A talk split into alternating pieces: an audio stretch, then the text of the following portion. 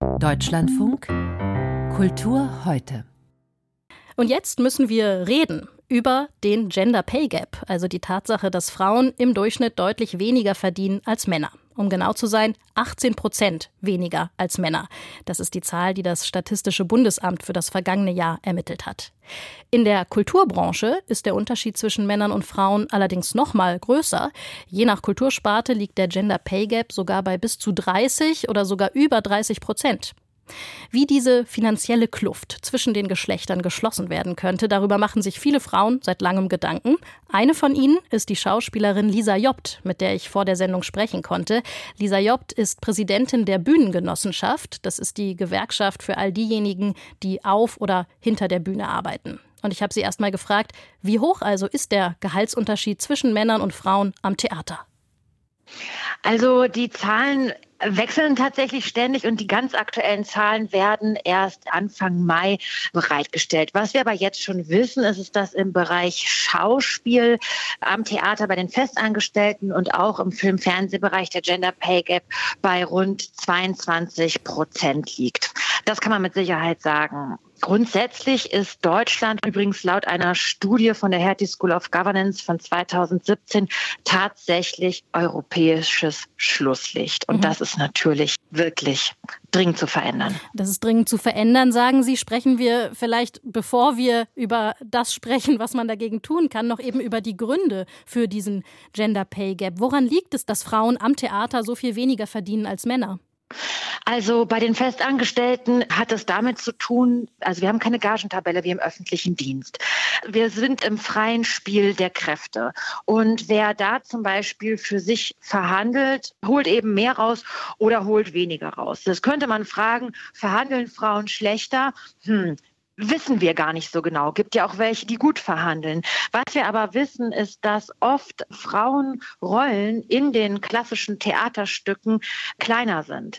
Der ganze literarische Kanon ist mal von Männern vor langer Zeit geschrieben worden. Frauen haben da grundsätzlich eigentlich, äh, kommen da weniger vor. Das ist auch dabei, sich auf der ästhetischen Ebene total aufzubrechen. Aber mit Sicherheit ist das auch ein Grund dafür. Der andere ist tatsächlich, dass wir keine Tabelle haben, die nach Berufserfahrung ein finanziell einordnen könnte. Mhm. Wenn wir jetzt mit Blick auf andere Berufe vom Gender Pay Gap sprechen, dann wird ja oft als Grund genannt, dass Frauen eben öfter in Teilzeit arbeiten und weniger oft in Führungspositionen kommen. Inwiefern ist all das auch am Theater ein Problem?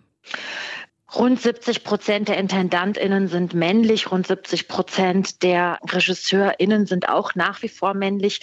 Äh, Männer inszenieren auch mehr auf den großen Bühnen, wo es auch mehr Budget gibt. Frauen machen auch nach wie vor dann eher auf der kleinen Bühne etwas oder auch das Kinderstück oder das Familienstück. Da gibt es in der Regel auch weniger Geld für. Das heißt also auch da, wo Frauen auftauchen, tauchen sie in einem ja, Anführungszeichen finanziell minderwertigerem Kontext auf.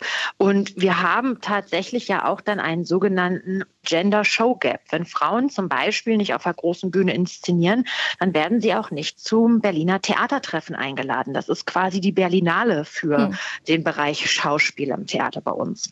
Und ähm, ja, je mehr du deinen Marktwert steigerst, desto besser sind am Ende auch deine Gagen. Wie sieht es aus mit der Vereinbarkeit von Familie und Beruf? Ähm, viele Menschen, die am Theater arbeiten, haben natürlich maximal familienunfreundliche Arbeitszeiten. Also sie arbeiten oft abends, am Wochenende, an Feiertagen. Ist auch das ein Grund für die Gehaltsunterschiede zwischen Männern und Frauen?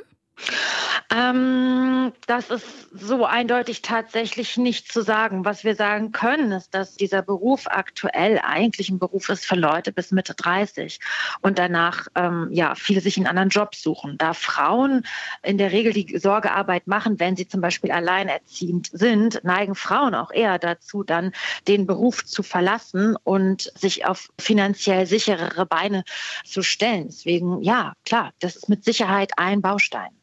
Was also müsste Ihrer Meinung nach getan werden, um den Gender Pay Gap am Theater zu schließen?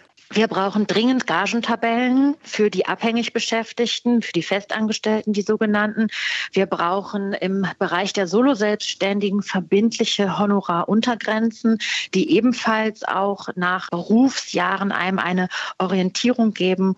Und wir brauchen finanzielle Unterstützung bei der Kinderbetreuung, damit es möglich ist für Theaterschaffende, die als Gast zum Beispiel arbeiten, die auf Montage sind sozusagen, dass die auch größere Theaterwohnungen haben, um die Familie mitzunehmen, um die Kinderbetreuenden mitzunehmen und so. Da hängt so ein ganz großer Rattenschwanz dran und das hat in der Regel mit Geld zu tun. Aber es hat auch mit der Planung zu tun. Natürlich brauchen wir auch mehr verlässliche Planung in einem Betrieb, der ganz viel von den spontanen Entscheidungen einzelner Personen abhängig ist.